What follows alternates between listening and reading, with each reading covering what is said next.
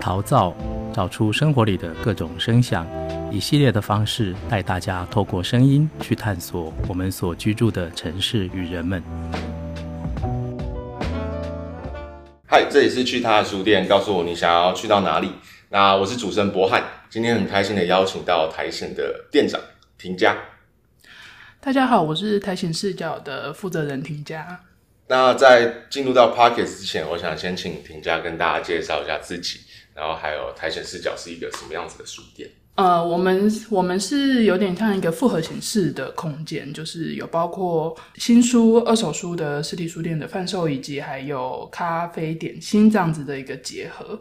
这样子的一个模式是同时把不同的刺激、感官上的刺激，包括饮食味道，还有包括就是对于阅读上的知识上的刺激，同时放在放在一个空间里面，然后让大家有一个享受跟观点这样。对。当初为什么会想要就是开开设一间这样的书店？然后像刚刚婷佳讲到的啊、呃，会想要在里面给予不同的刺激，比如说知识上的刺激，或者是感受上的刺激。为什么当初会想要？形塑一个这样的空间，然后把它开设出来。嗯嗯嗯嗯嗯，其实最一开始想要开书开书店的时候，我们就是想要创造这样子有一个有一个这样子的空间，可以去有更多的讨论，群众可以有不同的连结的发生的一个地方。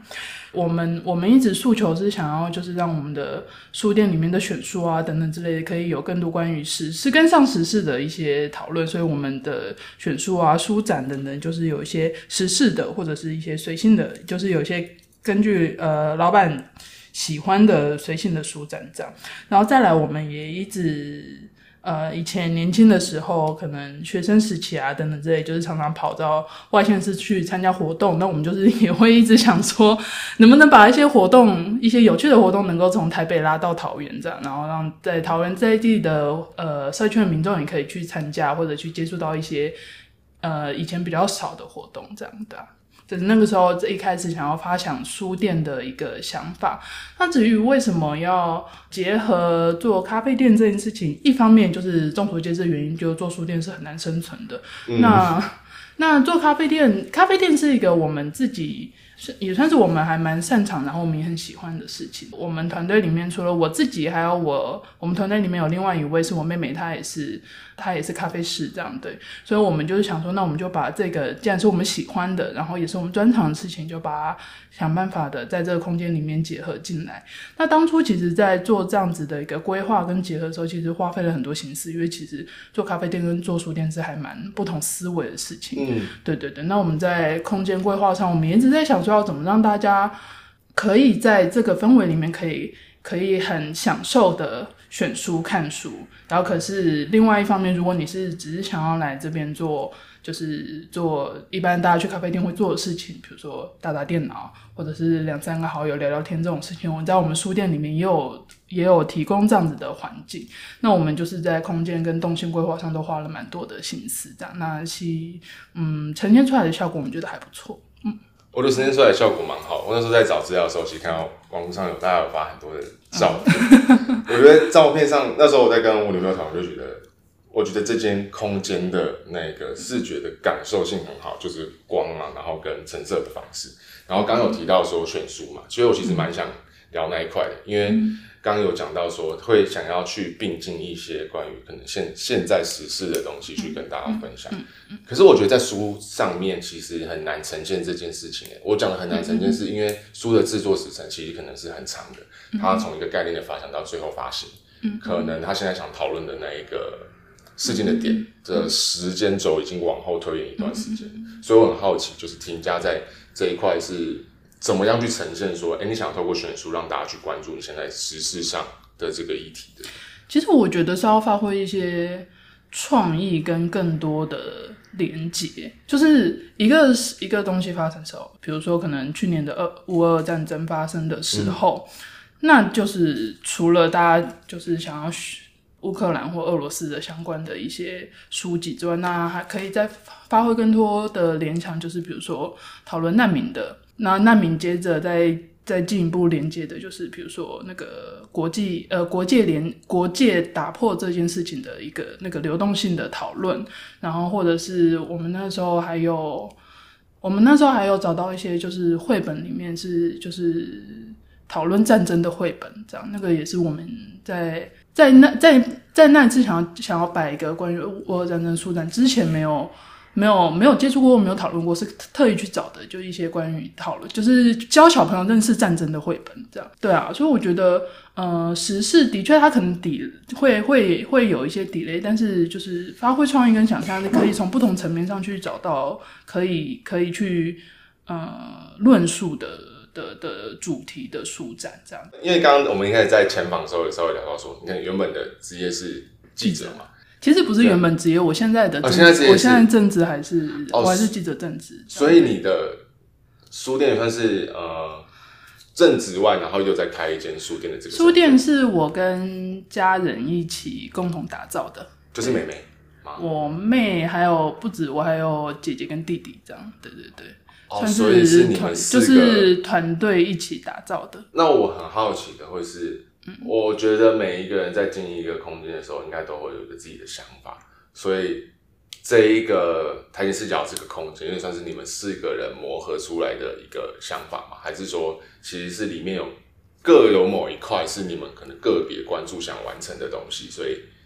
并行呈现在这些空间里头。嗯，最早最早是我的想法，他们算是被我拉下水这样啊，然后。呃，可是我们就是，就像刚才主持人讲，就是博安讲的，就是我们其实如果在，比如说我们自己的朋友，就是来到书店里面，大概就看得出来，就是某一些元素是哪一个人的特质的，嗯、对，就还蛮有趣的。像，嗯、我姐姐她自己是念做人类学研究的，那他我们店里面就有很多他呃人类学、社会学、民主志等等之类的，对，然后像。我弟弟他比较多关注环境永续之类的这一方面，所以我们店里也有蛮大一部分是这样子的选书，所以还蛮这是蛮有趣的部分，就是我我觉得我们是有点把我们自己的想法跟能力都各贡献出我们觉得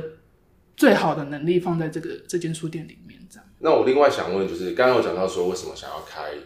书店，嗯，然后有提到说可能是想。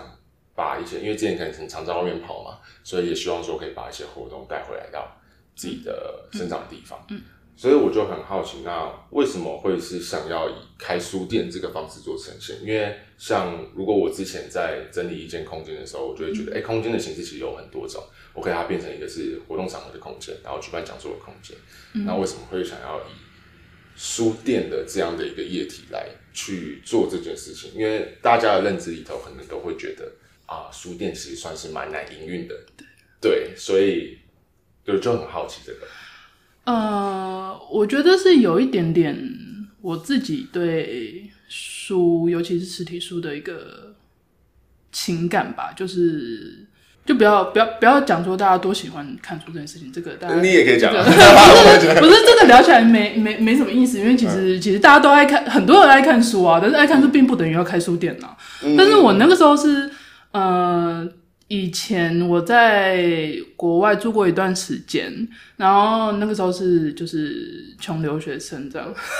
小留学生啦，嗯、对。你去哪？不能，我在美国这样，嗯、我在美国待了蛮待了五年这样，不能说穷留学生，毕竟家庭支持，不能说自己穷，还是可以啊，因为那个状态是。但就是就是小留学生这样，嗯、然后在美国的五年读书的期间，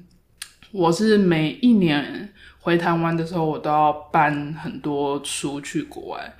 就是在那个状态，在那个异国语言跟文化的状态底下，中文书对我来，中文的实体书，那个那个时候，嗯、那个时候，呃，繁体字的阅读器还没出现。哦，像读墨什么对，对对对，那个时候还没有，所以那个时候并没有读电子书的这个选项，嗯，对，所以那个时候。就是只有你，就是就是要自己带书的，呃、所以那个时候每年回来的时候，我都会回台湾的时候，我就会去到中，我我是我在中立嘛，那中立那边后来成品收掉了，只剩下金石堂，呃、然后我就会到金石堂里面去挑挑书，然后出国的时候就把它扛扛着出国这样，然后那个时候是我在国外期间，那是对我很大的一个精神食粮吧。怎么说？就是，尤其是你在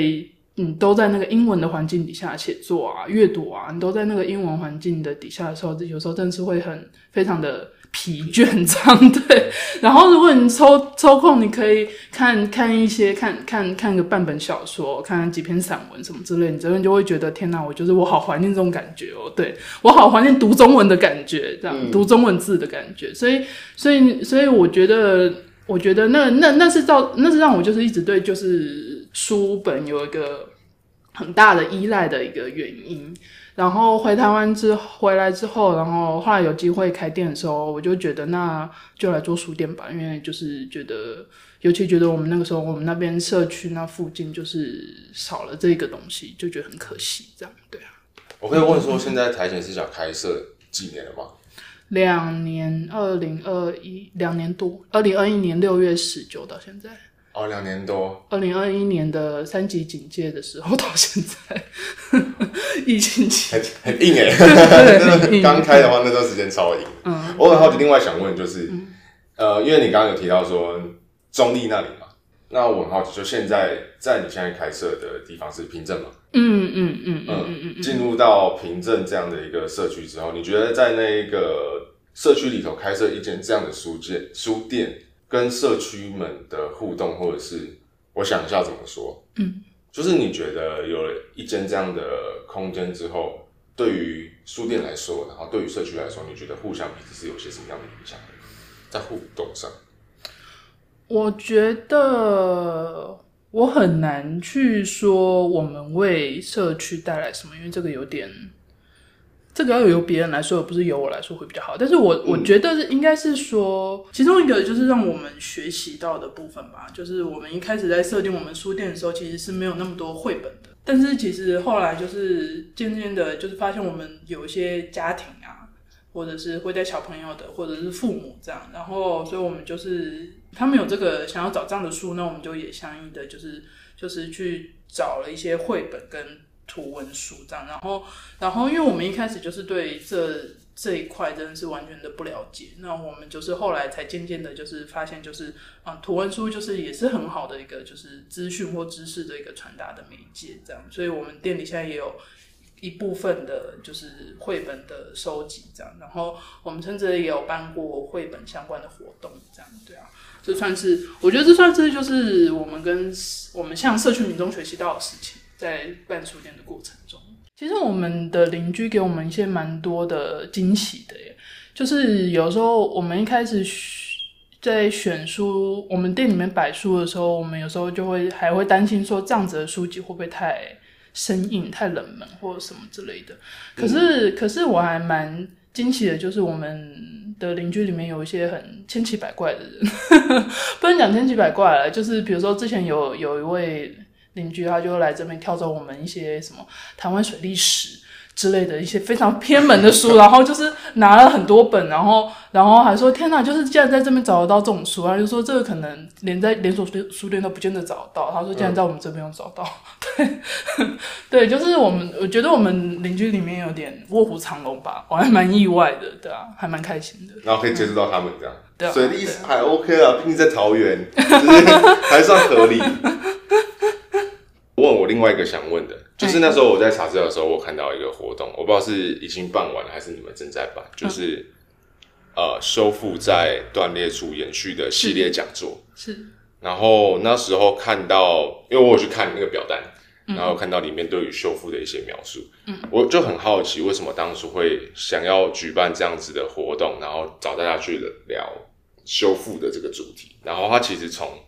环境，然后战争。然后到身体到社会，所以有点算是慢慢的越来越大，接触触角出去的那种感觉。我很好奇为什么会想要定这样子的主题？我觉得一方面是，其实我我也有点忘记为什么那个时候到最后到最后会蹦出“修复”这两字，但是但是 但是我觉得一方面一方面是就是疫后的这个时间里面，我们就觉得好像有很多。可以去，嗯，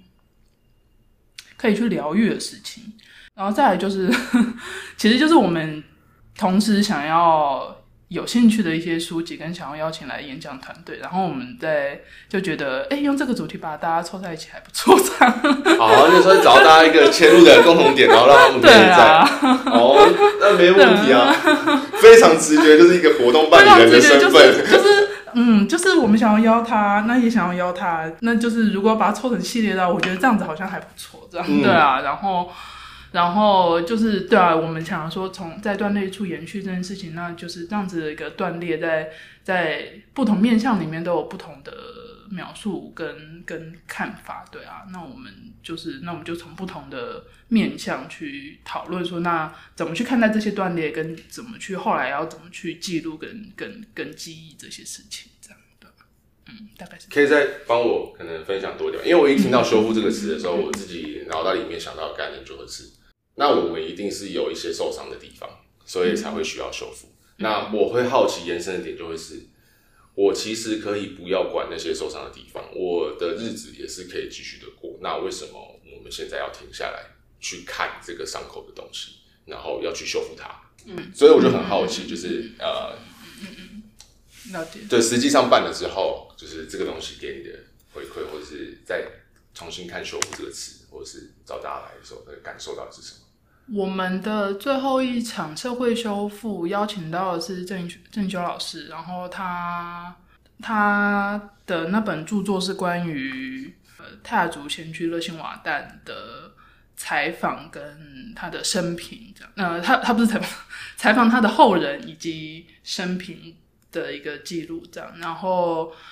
郑老师他自己也是呃政治受难者家属这样。对，然后他就有跟我们聊很那一场，那一场其实那个打到你了，就是怎么说，后运很强大。其 实在场大家在很多人在听的时候，包括讲者也好，或者包括底下的听读读者也好，都会都有些就是好几度就是红了眼眶的状况。这样，对对对。我先讲一个，我记得。他那个时候聊到那个郑老师，他聊到他自己的母亲是是是那个受难者的姐姐这样，然后哎、姐姐还是妹妹妹妹对，然后他自己的母亲那个时候是负责就是比如说去收收收拾然后之类的状况的时候，然后他自己就是描述他他怎么看待他怎么他母亲去。呃，一辈子去面对这件事情的一个过程，然后他自己怎么看待他的家族里面去讨论，呃呃，甚讨论或甚至不讨论，不讨论这件事情的一个过程，他都有很多心疼跟他想要做的事情。对，然后我就会觉得，真的还有很多这个社会可以。其实说实话，我也不知道是不是社会可以做更多，但就是有很多觉得很。伤痛在那边，然后到底要怎么去愈合，也是一个很困难的事情。这样哦，我刚才要讲的是，就是现在政府都有陆续在做，就是以前白色恐怖时期受难者，就威权时代、威权时代那个的那个贫富名单。然后他就是他说他，他形容他在现场看到总统把那个总统用碎纸机去碎掉那一百一千多个。刑刑就是收到刑法刑法一百条所判刑的名单的那个过程，然后然后将他自己就讲到哽咽这样，然后就是他看到就是那个过程，就是就是被碎纸机碎掉的那个过程，然后他就觉得有一种啊终于了的感觉，就是这过了过了时间这么久，终于就是对对，可能对他来说，对他一个家属来说有一个。我我不能帮他讲啊，但他可能、嗯、他可能就有一点会觉得，好像好像好了那么一点的感觉。嗯，对。他用了一个词叫“菊瓷”，就是瓷是那个呃陶瓷的瓷，菊瓷就是一种把有破碎的或者是有受伤的瓷器修复的一种工艺，这样。然后他就说，他觉得修复的过程就很像是这些伤痕是在的，但是你有没有就是办法，就是让他可以重新完不能说完整，它的那个裂痕你仍然是看得到的。然后他当然就是强调，就是在修复的最后一个和解的过程前面是要先理解以及理理解事件发，是理解整个过程，然后再进而可以互相谅解，然后才最后才有可能达到和解。这是他认为做修复修复这件事情，尤尤其在社会呃，我们在我们那个题目叫社会修复嘛，对社会修复的过程中的一个很重要的。三个步骤吧，对啊，我觉得我好，我好难讲这件事哦。所以我自己其实比较好奇，就是因为呃，我会想要聊到这个话题，是因为我觉得那一个讲座听完之后，拉回到你自己的生命过程中，我觉得一定也会有一些时刻对应到可能他讲的这些内容。当然，可能不是在事件那个东西是有共鸣的，但是我讲的是可能修复的这个行为，然后他去处理，可能像刚刚讲，他可能是受难者的家庭。他们，他从里面看到他自己去面对这件事情，他的长辈去面对这件事情，他的家族去面对这件事情。我觉得拉回到我们自己也会是，可能我们自己也有一些东西是，我可能自己在去理解跟消化的时候，也是要透过这几个面向。所以我很好奇，就是在铁营家你来说，你那时候办完这样子的讲座，给你的回馈东西会是什么样子？因为我会觉得有聊到这个。想到这个词背后，一定是会有一个概念，就会是那一定是有什么东西需要被看到，嗯、然后被修复。嗯嗯。所以我我比较想聊的角度是切入到这个，对。但但嗯嗯嗯嗯嗯嗯，就就看就不不聊也没差，就是就是完全没有问题。对对对对。我觉得应该是说，我觉得办完活动，我我我自己的一个比较大的回馈，其实是我记得是当下是某一个。参加者他他的回馈，然后我后来思考之后，我就觉得好像好像对我来说也是那个样子，就是就是在我因为我们都是我们四场活动下来都是不同的方向的，嗯，呃，地景就是环境的，然后然后战争的或者是时代的，嗯，然后身体的过程，然后最后最后是这个这个。白呃，白色恐怖影响的，对。然后我觉得对我来说最大的嗯、呃、影响就是去理解不同不同背景、不同年纪、不同文化或者不同性别，或者他们的的、呃，每个都会有自己的。经历，呃，所以，呃，然后他们的这些经历跟背景，会塑造，进而塑造成他们现在的这个，嗯，讲话模式、想法，或什么之类的。我觉得这是，这是，这是，这是我，我觉得我，我有点，就是其实那个读者的那个参加者的回馈，我就突然就是有点，有点，有点被点醒，说啊，对，就是。有时候看人讲话很讨厌的时候，但其实哦，我能懂说在看网络上的时候，或是就是之类的。但其实我要就是我可能要更有耐心一点，或者是更更更更怎么样一点去去去想到说哦，他可能有过他有他的角度，有对他他这个角度是就是怎么生成很多东西被交织起来，然后对对，他是为什么会会会会出来这样这样子的语言或什么之类的，就是我觉得。我觉得这是一个我办完之后对我来，对我个人来说比较大的一个影响。这样，他可能有他自己的生活的生活过的的困难也好，或者是怎么样，所以为为什么他现在会这样这样子的想法跟这样子讲话，都都可能都有他的形成的原因。这样，往后也会再办一些像是这样子的系列活动吗？办呃办活动就是我我一一开始讲的就是办活动，是我我觉得做书店会。做书店的有这样子的一个空间，你就会觉得一定要办一些活动啊。没有错，其实就有空间就会想要。对对对对，所以会会持续了，会持续还会有。呃，我讲的不是说办不办活动，我讲的是说像是这样子类型的的活动，因为办活动有很多方式嘛，比如说说书或者是什么，就是作者来讲座。嗯。但是这个比较算是有一个概念主题，然后他想谈的那个东西是有个点在那里的。对对对对。因为对我来说，我会觉得呃这样的。呃，这样的主题会，我很难找到我的受众在哪里。我讲的受众不一定是说没有没有关注这些人，而是我可能在办活动的时候，平常打不出去接触到那些人，就是可能会来参加都是同温层比较多。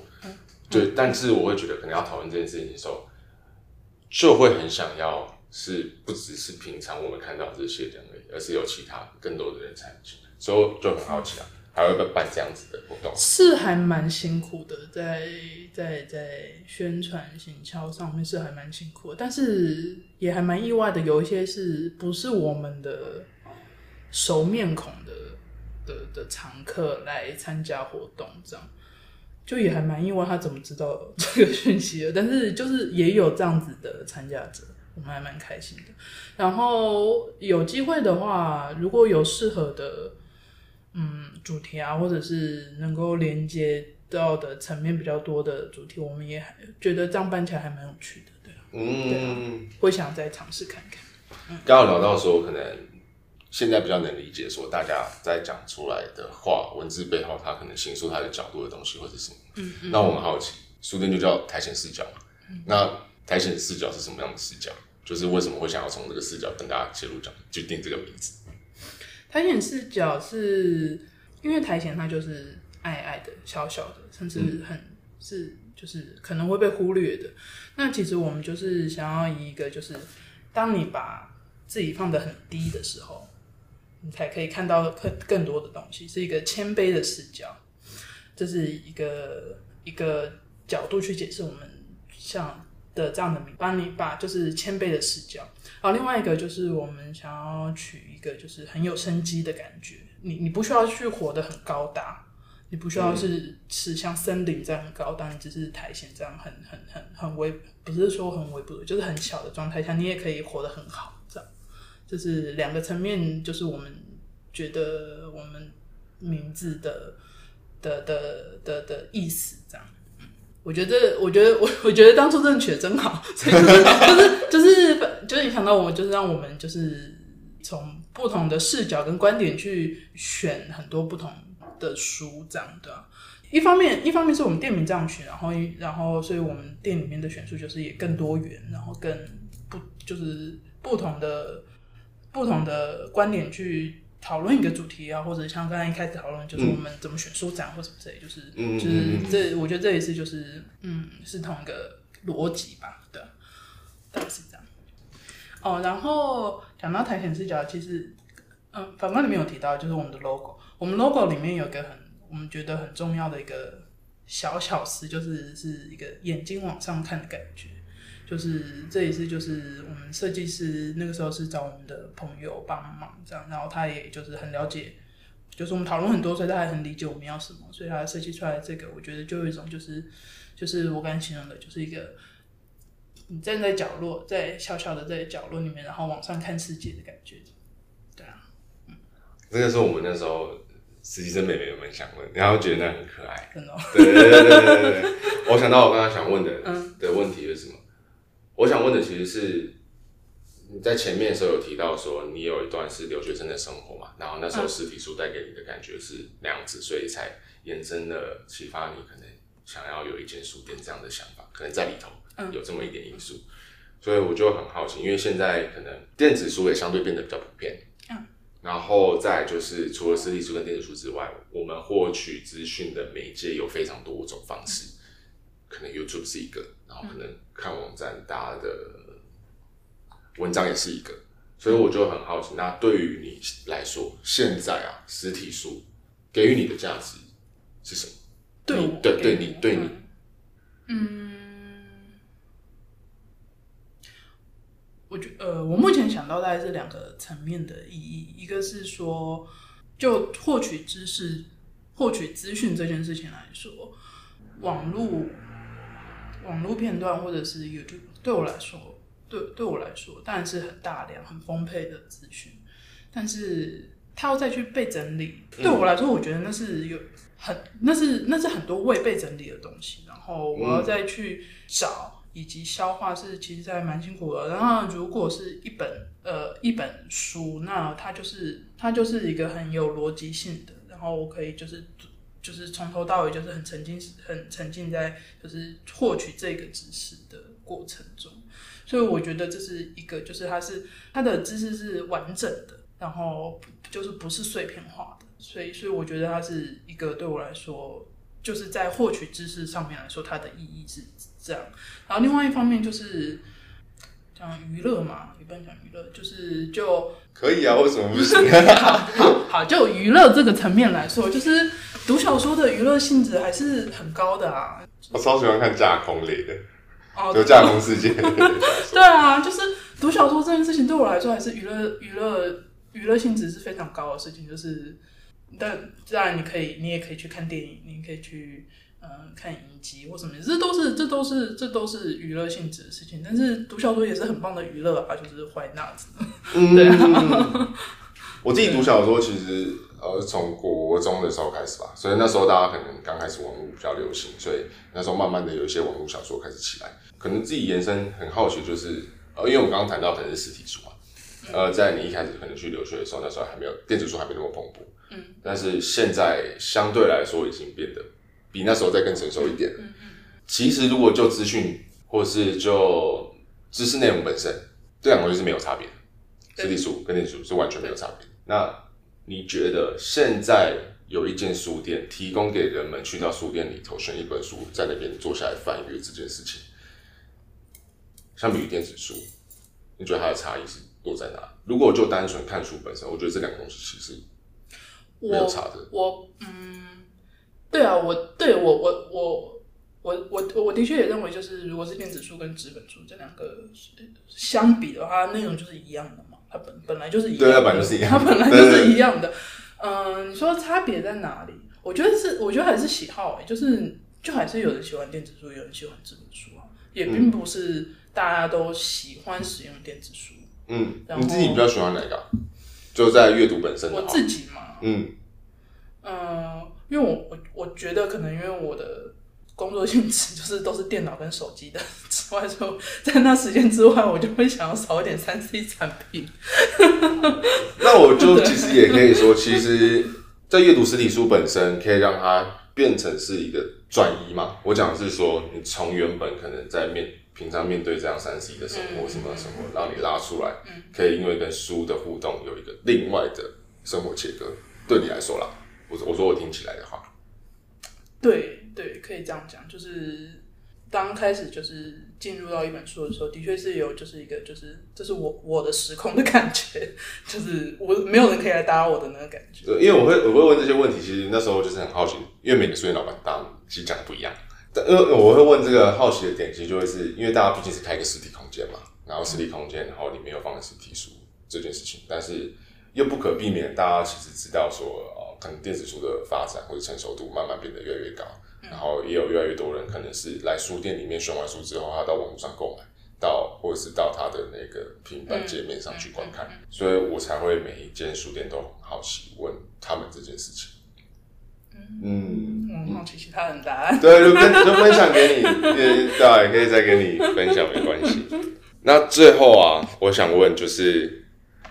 假设说我们现在只能放一本书在苔藓视角里头，那你会放什么样的书？我在访纲里看到这题的时候，我就想了好久，到底要放什么书？很困难呢。因为我也可以再解释一下为什么会想问这一题。因为其实讲说，对每一每一个人来说，有一本影响他最多的书，我觉得那一本一定是相对可以能选出来的。但是我觉得放在书店里可能会有点点不太一样，因为那个会是要给人家的讯息。就是其实这是两个不一样的。我原本想说，就是，嗯、呃，如果是问说，好，比如说你像我最深的书，那、啊、你也可以聊之类那种那种就会也也不是说就是嗯比较常见的题目吧，应该这样讲。那你可以先聊这个。那影响你最多的书是哪一本？搞不好听众也想听，也想知道，也想知道影响你最多的是哪一本。嗯、呃，但是这个讲完还还是要回到。对对对对对，我我先聊那个好了，就是就是如果店店里面只卖只摆一本书的话。嗯，我就在我店里逛了一圈，然后我后来选出来的书是我们去年办过活动的一场，就是叫做《走进布农的山》。走进布农的山，对啊，是叫这个名字。对，走进布农的山，对啊，是郭雄写的一本书。然后，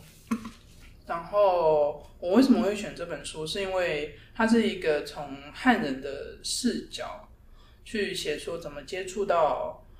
怎么接触到山林，以及怎么接触到原住民。然后我觉得他他写的非常的生动，然后以及在怎么去描述、去诚实、跟友好、认真的跟不同文化间的互动这件事情，而且是很尊重的这件事情是，是我觉得他写的非常的，嗯、他非常诚实。然后我记得我们上次那次办活动的时候，大家也有很多的。讨论就是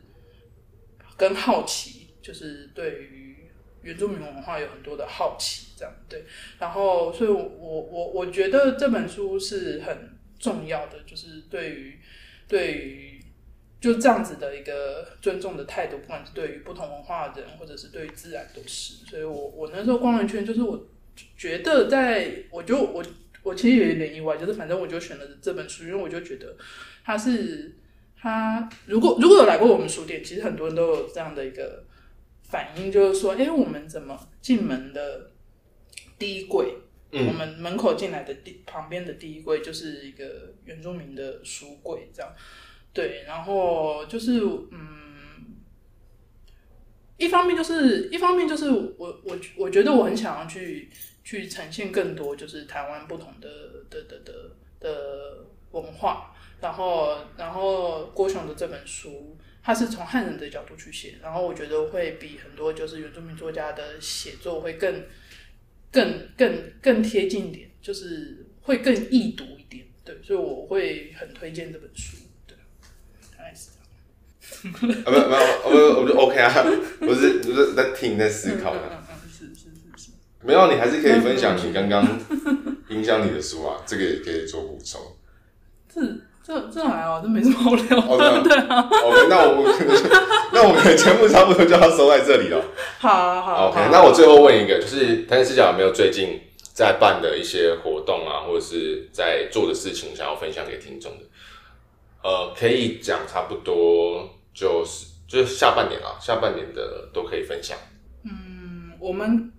我们刚办完修复系列的活动，那我们下半年的活动目前还没有，就是。已敲定且公布的，但是大家可以期待是下半年应该会有一些跟影展合作的放映影片的活动，这样对，这大概是会下半年比较我们会有会有一些相关的，就是呃影片放映、电影放映的活动，这样对啊。那如果听众们想要了解更多有关台前视角的资讯，可以到哪里找到你们？可以可以来我们店里。然后可以到我们的社群媒体，脸书跟 Facebook 跟 IG 都，我们都会在上面分享我们的活动。就搜寻苔藓视角，是搜寻苔藓视角就可以找到我们的。好，那今天很开心的就是邀请到苔藓视角的负责人婷佳。那我们今天的节目就到这边告个段落，感谢大家的收听，拜拜。去他的书店系列是由李博翰、林颖轩、赵新慈与书店进行访谈记录，带着大家更了解二零二三年桃园各家独立书店的样貌。